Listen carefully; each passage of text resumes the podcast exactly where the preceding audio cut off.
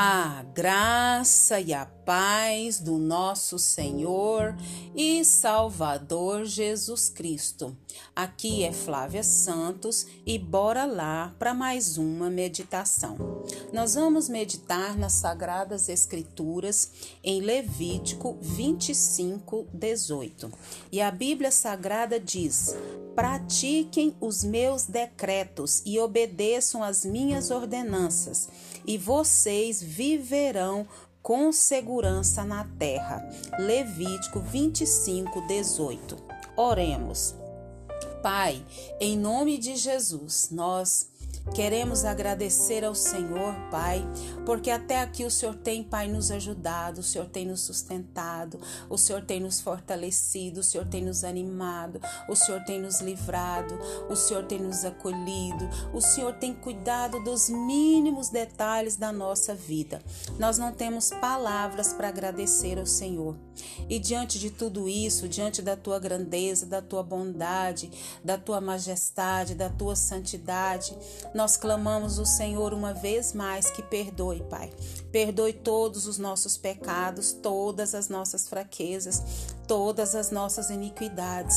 Deus nos atrai para a tua presença, nos desperta a cada dia a ler a tua palavra, a estudar a tua palavra a Senhor obedecer a tua palavra, a ruminar a tua palavra, viver a tua palavra. Nós clamamos a ti, Pai, em nome de Jesus. Pai, em nome de Jesus, Pai, também pedimos ao Senhor, continua falando conosco, continua nos ensinando, nos orientando. Ah, Senhor, nos direcionando. Nós clamamos, nós suplicamos a ti, Pai, em nome de Jesus, e que cada vida que nos ouve venha ser impactada, venha se sentir, Pai amado, amparada e sentindo, Pai, que o Senhor está falando ao seu coração. É o nosso pedido, agradecidos no nome de Jesus. Amém. Nós vamos falar sobre viver seguro. Quem não quer viver seguro, né? E segurança é um dos assuntos mais discutidos em nossos dias. Basta a gente assistir um noticiário ou ler algumas páginas de um jornal e percebemos o quanto esse tema é atual. Quando observamos a quantidade de cercas, grades, travas, alarmes e diversas outras medidas de segurança que tomamos, assustamos com a situação a que chegamos. Na verdade, temos necessidade de nos sentirmos o quê? Seguros, de nos sentirmos protegidos, de estarmos livres de perigos, de estarmos afastados de todo mal e de nos assegurar contra danos e riscos, né, que possam vir sobre nós, sobre os nossos. Mas quando olhamos ao nosso redor, quando observamos tudo o que nos cerca e, e tenta nos proteger, sentimos cada vez mais vulneráveis. Sim ou não? Hum, claro que sim, né? Quando Moisés liderou o povo de Israel pelo deserto, é, ele passou inúmeras orientações dadas por Deus e era preparando o povo para o momento em que habitariam a terra prometida. Essas orientações tratavam dos assuntos mais diversos, e em meio a elas existem diversos chamados a quê? A obediência. E um deles chama atenção em especial. É o que está no versículo, né, que nós lemos, e eu vou ler ele agora de novo. Pratiquem os meus decretos e obedeçam as minhas ordenanças, e vocês viverão com segurança na terra. Muito bem. Levítico 25, 18. Com certeza, segurança tem mais a ver com obediência a Deus do que imaginamos. Já parou para pensar sobre isso? Se Deus pode cuidar e tem cuidado das várias áreas da nossa vida, também pode fazê-lo nesta parte.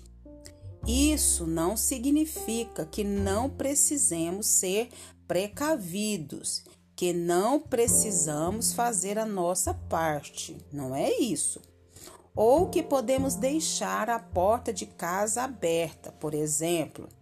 Significa sim que devemos deixar de lado a autoconfiança excessiva, né? a, a segurança que a gente pensa que tem, que está protegido, que está afastado de todo mal né? É, com as cercas, com as grades, com as travas, com os alarmes diversos ou qualquer outra medida de segurança, né? Essa autoconfiança excessiva. A crença de que travas e alarmes resolvem tudo é a confiança demasiada no que? Nos seus próprios recursos, nos seus próprios planos é, de segurança. Devemos sim confiar inteiramente em Deus, mas devemos o quê? Fechar as portas da casa. Nós devemos confiar inteiramente em Deus e fazer o quê? Né? Fechar as janelas da casa à noite, né? A gente tem que tomar essas precauções. Não é porque eu não confio em Deus, mas é que eu também tenho que fazer o quê? A minha parte. Nós devemos confiar inteiramente em Deus mas também devemos obedecer, né, o que ele nos orienta. Pratiquem os meus decretos. O viver seguro está aqui. Isso não era só para o povo de Israel que entrar na terra prometida. É para nós hoje, nos nossos dias atuais pratiquem os meus decretos e obedeçam as minhas ordenanças. Em outras palavras, pratiquem o que está escrito na Bíblia e obedeçam o que está escrito na Bíblia. Já leu a Bíblia hoje? Já parou para meditar na Bíblia hoje? Já trouxe o que você leu para sua vida?